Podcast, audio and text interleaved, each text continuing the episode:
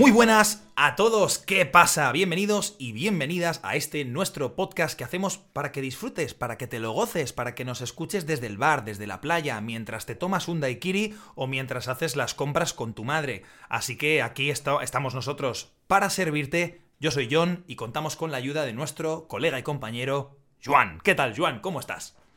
Pues mira, estoy increíblemente bien, tío. Estoy que te cagas y con ganas de hacer otro podcast. Mira, estoy así hoy. Estás, estás con mucha energía, ¿no? Te veo. Sí, mira, a veces me levanto bien y ya, pues ya sigo, ¿sabes? Yo es que hoy, hoy tengo, como, como se diría aquí en mi barrio, con los pezones para rayar cristales. Eh, ¿Es por el frío o es por la última noche? Es por las dos. no, es porque es que hoy viene una persona muy especial al podcast que yo ya quería traer desde hace mucho tiempo y viene a hacer esta segunda parte que es mucho más macarra, es mucho más eh, distendida. Eh, ¿Tienes una idea de quién viene hoy, Joan? Aunque lo pone en el título de este podcast, pero para que nos lo presentes bien. Me suena, eh, lo estoy viendo también, así guapete, eh, así con, mirada profunda, barbita bien rasurada. Hoy tenemos aquí a ni más ni menos que a Borja Odriozola. ¿Lo he hecho bien ahora? Ahora sí lo has hecho. Lo, has dicho perfectamente. ahora, a la segunda bala vencida, ¿eh? A la segunda bala vencida. Ahora, lo único que has hecho mal es que se te ha ido internet un poco y no se ha escuchado Odriozola bien, pero se ha dicho, se ha dicho. qué desastre, qué desastre. Pues bueno, bienvenido, eh, Antes que nada, muchas gracias y sobre todo, eh, Joan, John, me siento halagado de haber provocado ese efecto en tus pezones, John. La verdad es que es la primera vez que me dicen eso. Pero, pero eso, que muy contento de estar aquí charlando con vosotros. Siempre es un gusto. Qué guay. Además que hoy vamos a sacar, eh, bueno, lo primero es lo primero. Ya sabemos quién es Borja como profesional, como profe, pero lo que a mí más me gusta de este profe es que es un fricazo. Es un fricazo y me encanta. Así que bienvenido Borja Fricazo en este, en este podcast. Hoy también me convierto yo. Nos va a tener que controlar a lo mejor algo más, Joan. Pero a tope, a tope. Tengo la correa lista. ¿eh? Sí, sí. Pero bueno, en este. a ver, John me dice que eres un friki. Y yo te pregunto, ¿por qué eres un friki? ¿De, qué eres un friki? ¿No? Porque el friquismo puede ser de muchas cosas. Ah, entonces, ¿cuál es tu friquismo? Puede ser de muchas cosas, efectivamente. Pues bueno, a mí me gustan los cómics, me gustan los videojuegos, me gusta el rol. Te diría que en los últimos años no me he sentido tan friki en cuanto a que, bueno, al final tengo intereses variados, pero tampoco, tampoco he sido digamos, un acérrimo, no he estado muy metido en el cómic, no he estado muy metido. Este último año sí me he metido más en el rol y sobre todo en este momento no puedo negar que sea friki porque os cuento, el fin de semana pasado, el domingo, estuve viendo la trilogía del Señor de los Anillos en un maratón eh, en casa de unos amigos, pues hicimos ese plan y hoy mismo, dentro de unas horas, tengo una partida de dragones y mazmorras, así que ahora mismo no es buen momento para decir, no, soy friki. La verdad es que bastante, sí. Sí, te, falta decir, no, y por la noche tenemos una cacería de orcos en, aquí en mi ciudad, entonces, bueno, no estoy en buen momento para decir que no soy friki. Bueno, pero a ver. Pues sí. Eh, cuando hablamos de, friki, pues eh, para que la gente nos entienda, ¿no? Porque quizás es un término que se puede malinterpretar en según qué idioma. Cuando hablamos de frikis, hablamos de fanáticos, entre comillas, de pues diferentes cosas, disciplinas, programas, series, libros, ¿no? Normalmente lo que se suele llamar un friki en España es un aficionado aférrimo o un fanático de algo, ¿no? En este caso. Eso es. Así que, eh, bueno, podemos contar un poquito, pues, eh, qué, cosas te gustan, ¿no? Las, las, ¿Qué te gusta consumir en cuanto a audiovisual? Eh, has mencionado cómics y videojuegos. Cuéntanos un poquito en qué andas metido ahora mismo. Ahora mismo, mira, ando metido en un concepto que suena muy raro, que es la creación de mundos. No sé si conocéis el world building que se dice en inglés, que bueno, básicamente es algo que se puede aplicar, se aplica mucho en el mundo de la ficción, pero cada vez más se usa también incluso para empresas. Eh, world building, por ejemplo, es algo que hace muy bien Disney, ¿no? Eh, Disney al final ha creado pues una serie de películas, de productos, parques temáticos, donde está todo conectado, donde inmediatamente reconoces que todo es Disney. Otros que lo hacen muy bien son los de Marvel, que también me gusta mucho eh, los cómics, películas, series. Últimamente creo que están un poco flojos, pero, pero bueno, me gusta. Y Marvel, pues es un buen ejemplo de creación de mundos, porque empiezan contándote la historia de un héroe en una película, luego otro, de repente lo conectan, a pesar de que son héroes que no tienen absolutamente nada que ver, y dan toda una coherencia. Entonces ahora mismo estoy consumiendo mucha ficción también dentro de videojuegos, de cómics, pero teniendo esto en cuenta, el tema de la creación de mundos y cómo puedo aplicarla yo también para mi proyecto como profe. Y es algo que me está absorbiendo, me está volviendo loco, casi literalmente, y, sí, es en lo que más estoy ahora. Genial. Y a lo mejor es una pregunta que, que, puede parecer absurda, pero quizás muchas de las personas que nos están escuchando se están preguntando, ¿no? ¿Cómo se crea un mundo? ¿Cómo creas tú un mundo? ¿Cómo trabajas en la creación de mundos? Pues se empieza ladrillo a ladrillo. O sea, no se empieza con un mapa muy grande. Está bien tener un esquema, pero creo que la mejor forma de hacerlo es con una unidad muy pequeña. Yo, por ejemplo, con Agibilibus, que comentábamos antes, el juego de rol, al final yo ahora mismo estoy diseñando todo un mundo como muy complejo, pero me estaba agobiando. Y me he dado cuenta de que esa no era la forma de hacerlo. Por eso la primera aventura que he lanzado ocurre dentro de una urbanización, dentro de un barrio, donde yo tengo mapeado absolutamente todo, una casa, lo que hay al lado, y poco a poco en futuras aventuras va a ocurrir al lado, tal vez veamos un bosque, tal vez luego nos movamos a otro lado y todo estará conectado y todo tendrá una coherencia, ¿no? Entonces creo que los mundos empiezan desde el sitio en el que estás y poco a poco se va avanzando y se va expandiendo. Y es lo que pasa también en muchas series, ¿no?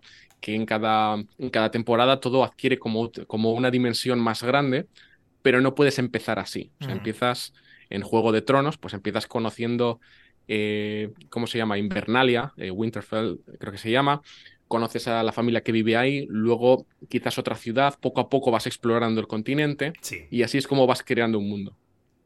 ¿Y de dónde sacas tú entonces tus ideas para crear estos mundos? ¿Es sobre tu vida real? ¿Es sobre lo que lees? ¿Es sobre lo que has visto en Juego de Tronos, por ejemplo? ¿O desde dónde parte tu imaginación para crear eso? Eh, sobre todo observando, muy buena pregunta, por cierto, observando cómo lo hacen otros, la gente que lo hace, que lo hace bien. A mí, por ejemplo, Apple no me interesa particularmente, pero Apple es algo, es una compañía que hace muy bien la creación de mundos, porque hace que la gente que entre en su órbita se meta completamente en ello y ya no sale, es como un culto. De hecho, se han hecho estudios, esto es muy loco, pero se han hecho estudios del cerebro de la gente fanática de Apple y han visto que se les activa zonas del cerebro equivalentes a la del sentimiento religioso. Y bueno, pues es que la creación de mundos lo que tiene es eso, que cuando la gente quiere vivir en un mundo, pues realmente lo siente, lo siente de verdad, ¿no? Entonces, bueno, básicamente viendo proyectos que te atrapan, se puede aprender muchísimo, ¿no? Para, para tu vida y para cuando tú estás creando, creando algo. Yo ahora cuando hago materiales trato de que todo tenga una coherencia que diga, esto lo ha hecho Borja, me interesa estar en esta parcelita, ¿no? En este mundo que ha creado. Y cuando hablo de mundos no me refiero a jugar a ser dioses ni nada de eso, ¿no? Sino crear un contenido que te atrapa, ¿no? Y donde sientes que todo tiene sentido. Eso es. Y en tu. En cuanto a tu ocio, es decir, a tu vida. Terminas de trabajar, cierras el ordenador o, cierras todos los papeles que, que tengas en la mesa y, y te pones a, a hacer tus movidas, es decir, a tener tu tiempo libre y tal, eh, de alguna manera esta creación de mundos se aplica en tus vidas, en tu vida social, en tus relaciones sociales, en tus hobbies, en tus pasatiempos. ¿Tienes esto de alguna manera? Pues otra gran pregunta. Em, mm, mm, la creación de mundos aplicada al mi día a día. Ahora no se me ocurre tanto, pero sí se me ocurren cosas como cosas que yo hago en el día a día, sí consigo aplicarlas luego eh, en la clase. Me gusta tener mucha coherencia entre lo que ofrezco como profesional y quién soy yo. De hecho, una de las cosas que más me suelen decir estudiantes o profes cuando me conocen es, pero si eres igual que en los emails, igual que en los vídeos, igual sí. Y yo pienso, ¿pero qué esperaban ver a un señor con, pulpo, con, tentáculos de pulpo o algo así, ¿no? Eh, no, pues claro, soy yo, ¿no? Entonces, básicamente, a pesar de que intento diferenciar trabajo de ocio, no siempre con éxito, porque soy bastante workaholic, eh, sí trato de que una cosa alimente, alimente a la otra. Claro, te, preguntaba más que nada porque como yo creo que normalmente la gente está muy acostumbrada a que todas estas, todas estas cosas estén más en el ámbito de lo personal, ¿no? Del, del ocio, pues eso, de jugar a dragones y mazmorras, de preparar una, una actividad, una dinámica con compañeros de trabajo o con eh, amigos, ¿no?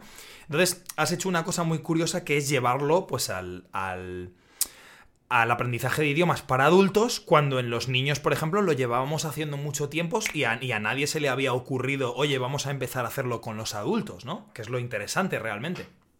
Claro, eh, totalmente, pero además cuando nos damos a conocer, cuando damos a conocer nuestros proyectos, los clientes, los estudiantes en este caso, también no es que quieran saber cada aspecto de nuestra vida, pero sí quieren saber quiénes somos, qué hacemos y si estás dispuesto a compartir, no quiere decir que tengas que contar intimidades, pero si eres capaz de hablar de lo que hiciste el otro día, de algo que te ha pasado, obviamente van a conectar. Y de nuevo, hablamos de creación de mundos en el sentido de que se van a sentir invitados ¿no? en ese mundito que les estás mostrando.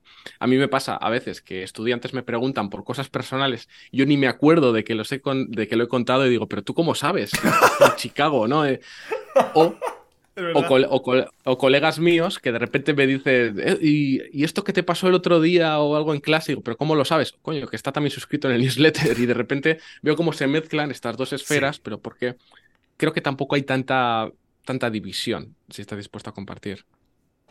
Y al, y al, final tú eres la misma persona, tanto el profesor como, como el chaval que vive en su pueblo y sale con sus amigos, tu humor va a ser el mismo, tu forma de hablar quizá un poco más rápida, pero va a ser la misma, tus intereses son los mismos, entonces si un estudiante te ve como eres tú, también es un punto a favor, ¿no? Porque va, va a seguirte, va a trabajar contigo aquella persona que se sienta bien, se sienta cómoda, se sienta que ya hay un clic, ¿no? Contigo, entonces sería raro no ser tú mismo también en tu, en tu trabajo, ¿no?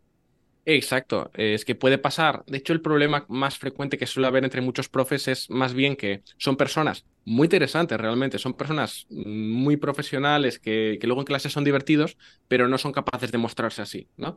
Es raro que alguien se muestre muy divertido y luego cuando lleguen a clase, página 37 del libro, eso, eso no lo veo tanto, ¿no? Pero, pero bueno, yo creo que se trata de ser coherente, más que nada. No quiere decir que las clases tengan que ser una fiesta y jaja, ¿no? Pero bueno, si pues tú eres una persona ya, que estamos. de la forma que sea, pues bueno, que si has atraído al estudiante porque mostrabas eso, pues que menos que ser así también en clases. Es lo lógico. Exacto. De hecho, justo, justo iba a decir, estamos entrevistando a Borja por hacer esto cuando lo, lo, lo, genial sería que todo el mundo pudiese hacerlo, ¿no? Es decir, lo genial sería que todo el mundo pudiese, entre comillas, romper esa barrera de lo profesional y lo personal y mostrarse como, como uno mismo, ¿no? Entiendo que, por ejemplo, eh, yo que he sido profesor de primaria, los profes de primaria no lo podemos hacer igual porque al final... Claro eh, pues no le vas a decir, oye niños, vaya pedo que me, que me pillé este fin de semana, ¿no? Pero, pero. De hecho, me sobró un poco de bebida del fin de semana, ¿no? He traído.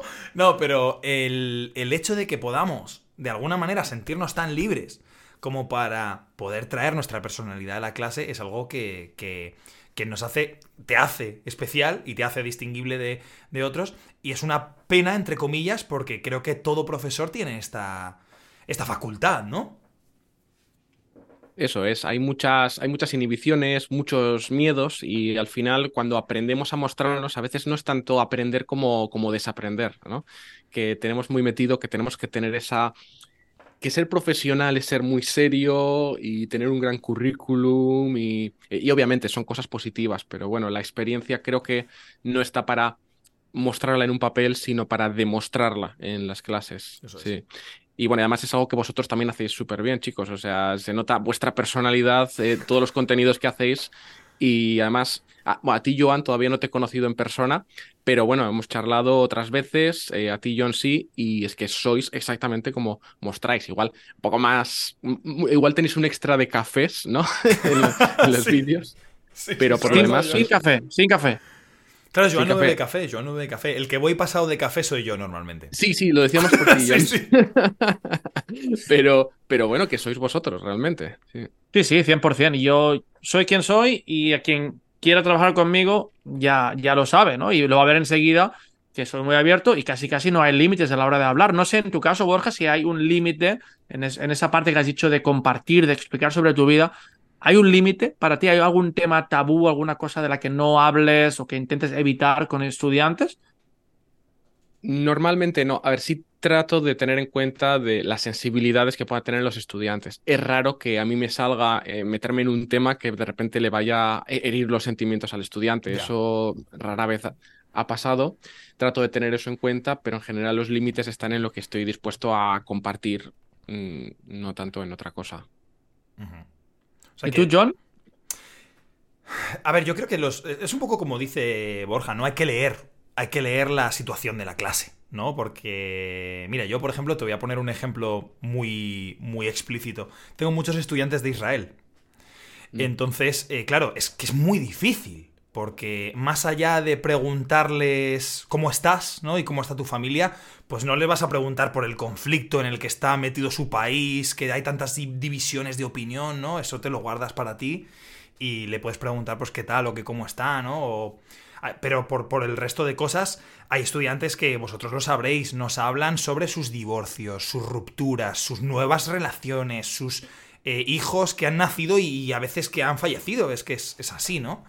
Eh, personas cercanas, eh, eventos de su vida, al final les vemos todas las semanas o casi todas las semanas. Entonces, es difícil marcar límites, pero estoy de acuerdo con Borja en que creo que el límite es, bueno, ¿a dónde puedo no meter, no meter el dedo para hacer, para hacer daño, ¿no? Creo que es un poquito... No sé si para ti es lo mismo, Joan. Sí, sí, sí, yo también intento siempre mostrar empatía, aunque a veces no sepa, pero intento siempre mostrar, mostrar empatía y, ver un poco que si el tema de política aquí, pues no se puede hablar porque somos muy intransigentes o es algo muy sentido o lo que sea, pues tengo 47.448 otros temas de los que podemos hablar. ¿vale? Entonces eso de leer.